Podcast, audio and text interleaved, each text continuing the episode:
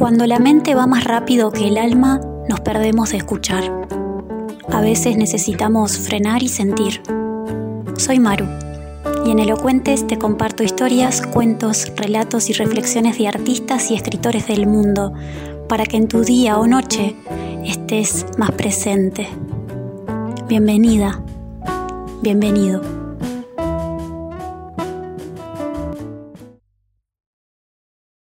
Hola, gracias por venir a Elocuentes. Espero que hayas disfrutado del último episodio de Mujeres Asesinas que estuvimos compartiendo de la escritora argentina Marisa Greenstein. Hoy, siguiendo esa línea, vamos a leer Clara la Fantasiosa. A los 50 años se quedó pelada. Estaba casada con un hombre al que amaba y que se le había transformado en obsesión. Es imposible que quiera una mina como yo, menopáusica y sin pelo, le repetía a las pocas amigas que le iban quedando. Es que Clara, en crisis, era una persona fastidiosa, obsesiva. Su marido soportaba ese matrimonio con una resignación que tenía más que ver con la bulia que con el amor. Cuando se casaron, Clara era distinta. Creía de verdad que Eduardo, ese hombre que la había elegido, era el mejor hombre del mundo y creía también en lo que le había dicho su madre, que si un hombre bueno la amaba, su vida mágicamente transcurriría sin problemas, que la felicidad no podía resistirse a un compromiso marital serio y a conciencia. Su madre, es evidente, no le había advertido que a veces las cosas se complican, incluso en las parejas que a priori parecían ideales. Clara entonces no supo cómo reaccionar cuando sintió que su marido, ese señor brillante, dueño de una empresa medianita pero propia, mantenía relaciones sexuales con otras mujeres. ¿Por qué, mamá? ¿Por qué no me avisó?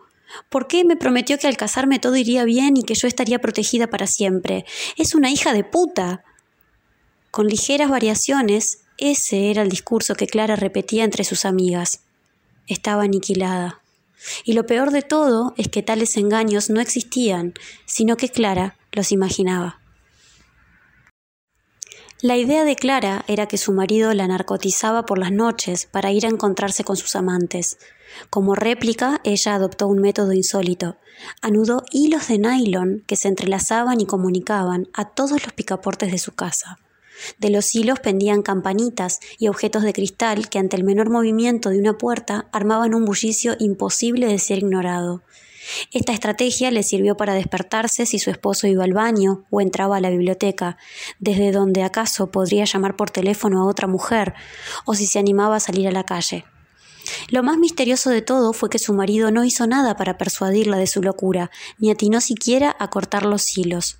No, el fastidiado marido aguantó y siguió durmiendo con su esposa cada noche. Eso sí, una tarde la llevó a un psiquiatra para que la tratara. Clara fue, imaginando que era un ardid más de su marido para que ella siguiera viviendo la ignorancia de sus cuernos. El psiquiatra no le gustó de entrada.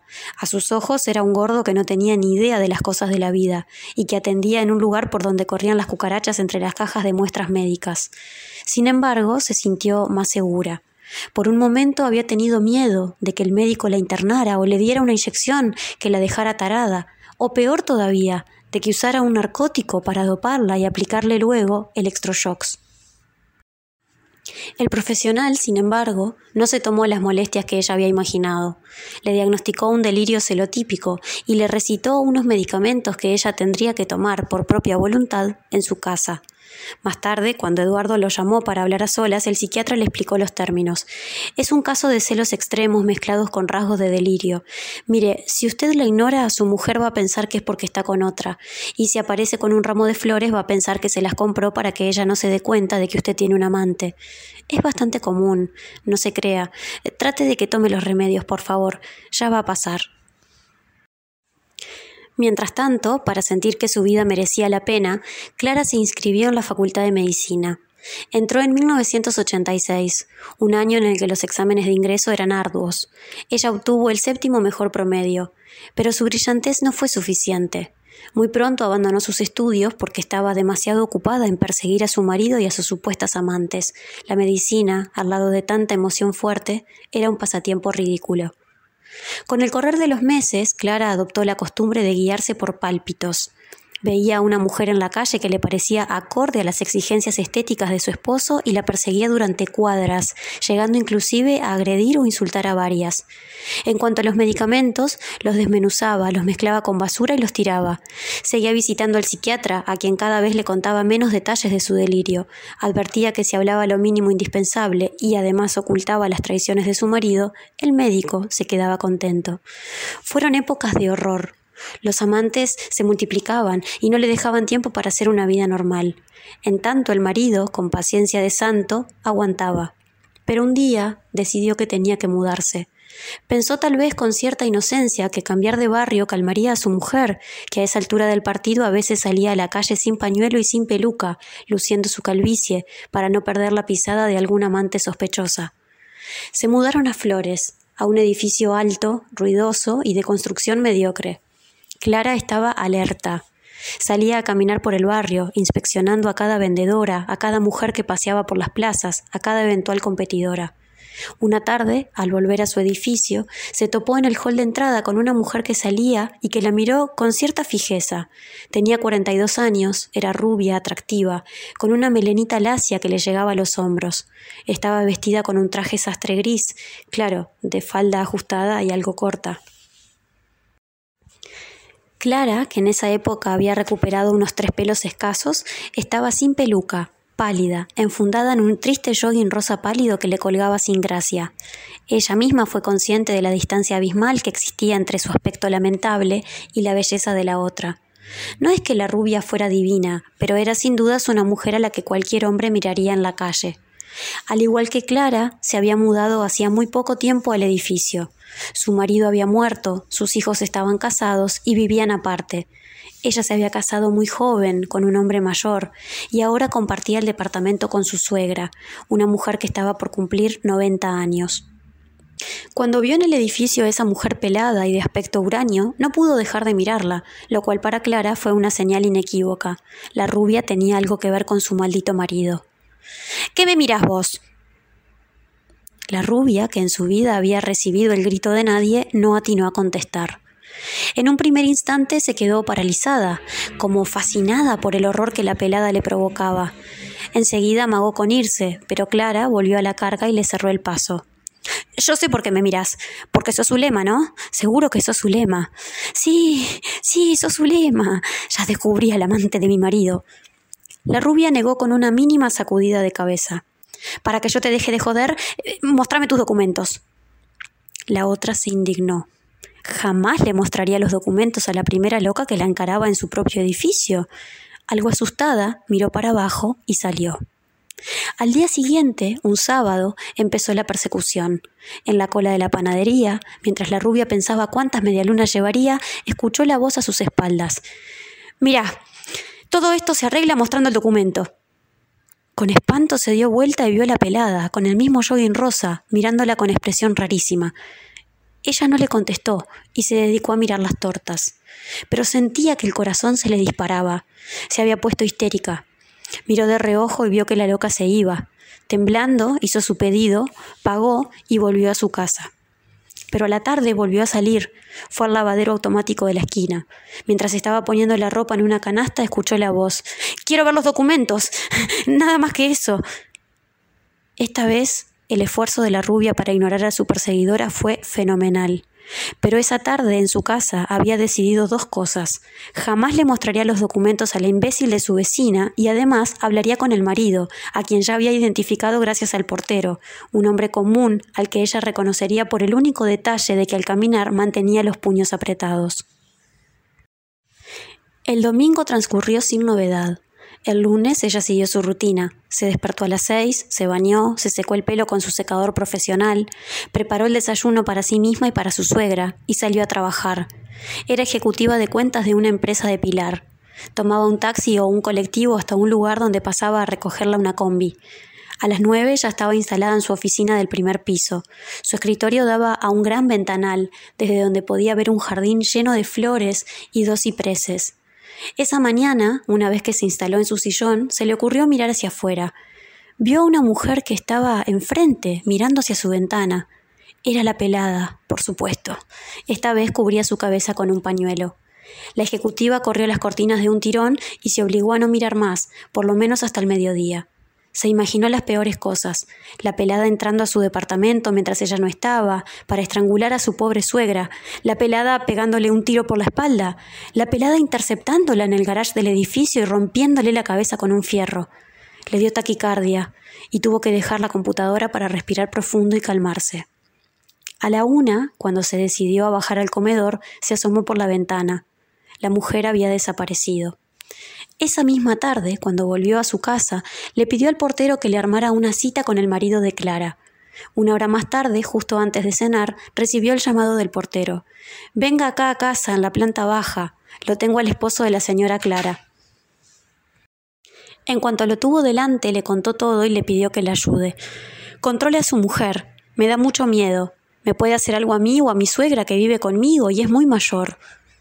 El marido contestó con evasivas. Le dijo que la mandaba a un psiquiatra y que ese psiquiatra no le parecía necesario internarla, que ella tomaba los remedios que le recetaban y que sin dudas en poco tiempo estaría mejor y dejaría de molestarla.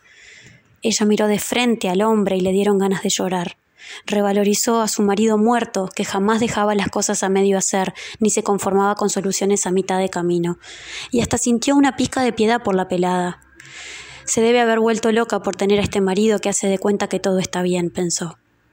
Y hasta tuvo un mínimo de humor para recordar la palabra que hubiera usado su marido para describir a ese hombre, pusilánime. La rubia, por las dudas, le dijo al portero que estuviera alerta porque tenía un presentimiento terrible en relación con la mujer que la espiaba. Al otro día, también al volver del trabajo, la rubia fue al mercado. Se puso a elegir tomates cuando vio que la pelada la estaba mirando desde la vidriera y se disponía a entrar. Rápido fue a la caja como para tener testigos de un eventual ataque. La pelada se le acercó, la miró con odio y le dijo lo de siempre. Documentos. Mostrame los documentos y acabemos con esta historia. La rubia miró a la cajera, que no entendía la escena. La pelada no dijo nada más.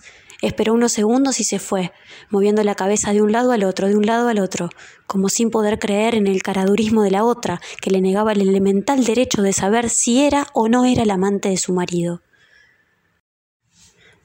Con los días todo se agravó. La pelada seguía sin descanso a la rubia. Se le paraba enfrente al trabajo cada mañana, le pedía los documentos en el mercado, la panadería, la farmacia, el local donde compraba sus medias de nylon negras. Un viernes por la noche, aunque cansada del trabajo, la mujer decidió dejar sola a su suegra e ir al cumpleaños de su prima preferida. Era una de sus primeras salidas después de la muerte del marido. Se puso un vestido celeste, algo ajustado, un tapado negro y se fue a la fiesta, en Quintana y Callao. En el taxi iban mirando el barrio donde vivía esta prima. Siempre le había gustado esa zona de Buenos Aires, y por unos momentos se olvidó de la loca, que a esa altura ya se había convertido en una pesadilla. Se quedó en la fiesta hasta las tres de la mañana. A esa hora decidió irse, antes que nadie, porque no quería dejar tanto tiempo sola a su suegra. Bajó, se acercó a la calle para ver si aparecía algún taxi y escuchó la voz. Dame de una vez los documentos, basura, mostrámelos. La rubia se abalanzó sobre un taxi, subió, cerró la puerta con desesperación, temiendo que se colara la loca, y le dijo al taxista que arrancara rápido pero la otra ni siquiera intentó subir. Se quedó parada en la vereda, siguiendo al taxi con la mirada. Al otro día fue a la comisaría a hacer la denuncia. Contó que había una mujer loca y pelada que la seguía sol y sombra y que le pedía los documentos y que la creía la amante de su esposo. Pidió protección. La miraron con gran escepticismo y le contestaron que a lo mejor era ella misma la que estaba nerviosa, la que imaginaba cosas. Le dijeron que era lógico que si vivían en el mismo barrio se encontraran en los mismos lugares. En fin, le explicaron que no tenía por qué preocuparse y le rogaron que no volviese a aparecer por ahí, sugiriéndole una vez más que, estaba loca era ella. Al salir de la comisaría, como para calmarse, la mujer entró en un bar y pidió un té con tostadas. En cuanto el mozo le trajo su pedido y ella mordió la primera tostada, escuchó lo que en realidad estaba esperando escuchar casi con ansiedad. Documentos. Mostrame los documentos de una vez. En tanto, el matrimonio de la pelada no había registrado mayores cambios. Si acaso, las cosas se habían calmado. La mujer estaba totalmente concentrada en vigilar los movimientos de su vecina, con lo cual tenía menos tiempo y menos energía para cargosear al marido. Y él, aunque estaba al tanto de la actitud de su esposa, no pensaba más que en sí mismo. Por fin ella estaba entretenida en algo y lo dejaba él en paz. Era cierto que a veces Clara lo insultaba y le decía que no faltaba mucho para desenmascarar a la vecina, pero esas escenas no eran muy frecuentes. La frenaba la posibilidad de que su marido hablara con el psiquiatra y la internara. Ni por un momento al hombre se le ocurrió pensar en la angustia de la vecina o en el peligro potencial. Prefería pensar en otra cosa, en lo que a él de verdad le interesaba, ver partidos de fútbol, hacer bien su trabajo, tomar café con amigos. Tener a la loca en su casa cada noche era un hecho inevitable, que le habían venido de arriba y tenía que soportarlo. Nada más. Una semana más tarde, sin que la persecución hubiera cedido un ápice, la rubia cumplió con sus rituales matutinos, ducha, arreglo de pelo, desayuno para ella y para su suegra. Cuando terminó, salió al pasillo, llamó al ascensor y esperó. En cuanto llegó, abrió la puerta y sin mirar se metió. Adentro estaba la pelada, con un cuchillo de cocina en la mano. Las puñaladas fueron más de sesenta. La rubia no pudo impedir ni una. La pelada tenía una fuerza extraordinaria. Mucha gente del edificio escuchó los gritos y aullidos de la víctima. Una vecina de la rubia se acercó a la puerta de su propio departamento y por la mirilla vio el ascensor abierto. Abrió un poco la puerta, sin soltar la cadena de seguridad, y vio a la rubia tirada y a una mujer calva que la cuchillaba sin piedad. Llamó enseguida a la policía. En tanto, una vez que la pelada calmó su furia asesina, bajó en el mismo ascensor en que estaba tirado el cadáver de la mujer y fue a su propio piso. Se sacó la ropa ensangrentada y la dejó en el lavadero, para lavarla más tarde. Enjuagó el cuchillo tramontina y lo dejó en su lugar. Fue a su cama donde su marido todavía dormía y se acostó con él. El esfuerzo del crimen la había agotado y no tardó nada en dormirse. Una hora más tarde el matrimonio se despertó por los golpes a la puerta. Era la policía. La mujer negó los hechos respaldada por el marido, que juraba que su esposa estaba durmiendo con él y que no se había levantado en toda la noche pero uno de los oficiales ya había encontrado la ropa ensangrentada. Después de un juicio rápido, la mujer fue declarada inimputable y terminó en el Moyano. Cuando una psicóloga forense se acercó a verla, la mujer se mostró desalentada. Mire qué cosa. Yo estoy presa porque la otra hija de puta no quería mostrarme los documentos. ¿A usted le parece justo? Clara la Fantasiosa es el sexto capítulo de la primera temporada de la serie de televisión argentina Mujeres Asesinas. Este episodio se estrenó el 23 de agosto del 2005, lo pueden encontrar en YouTube. En el libro de Mujeres Asesinas, este capítulo recibe el nombre de Clara la Fantasiosa, como contábamos anteriormente, al igual que en el capítulo de televisión. Eh, este episodio fue protagonizado por la actriz argentina Cecilia Roth en el papel de asesina y coprotagonizado por Julieta Díaz y Luis Machado también contó con las actuaciones especiales de Silvina Bosco y la primera actriz Adela Gleicher. La participación especial también de Lucrecia Capello para poder completar el elenco hermoso que formó la gente de Polka para filmar esta serie fascinante de mujeres asesinas. Si te gustó este episodio de Elocuente, si te gusta la ficción, si te gustan estas historias, déjamelo saber en algún comentario. Podés contactarte conmigo a través de redes sociales y también podés eh, seguir toda la saga de Mujeres Asesinas que la encontrás toda colgada en YouTube. Te mando un beso grande, espero que hayas disfrutado. Chao. Muchas gracias por haber sido parte de esta nueva entrega de Elocuentes podcast que se hace desde el más y sincero amor y entrega para poder acompañarte en el ratito del día que lo hayas escuchado. Si crees que este contenido puede gustarle, servirle o resonarle a otros, a tus seres queridos, a seres cercanos, amigos, a compañeros de trabajo, te invito a que lo compartas en tus redes sociales y en caso de que así lo quieras, puedas etiquetarme con mi nombre de Instagram que es arroba marumargalef. Allí vamos a estar en contacto. Si querés, podés dejarme sugerencias de qué texto también te gustaría escuchar en el próximo podcast y con gusto vamos a estar haciéndolo para vos. Te deseo una semana preciosa y te mando muchos, muchos abrazos. Chao.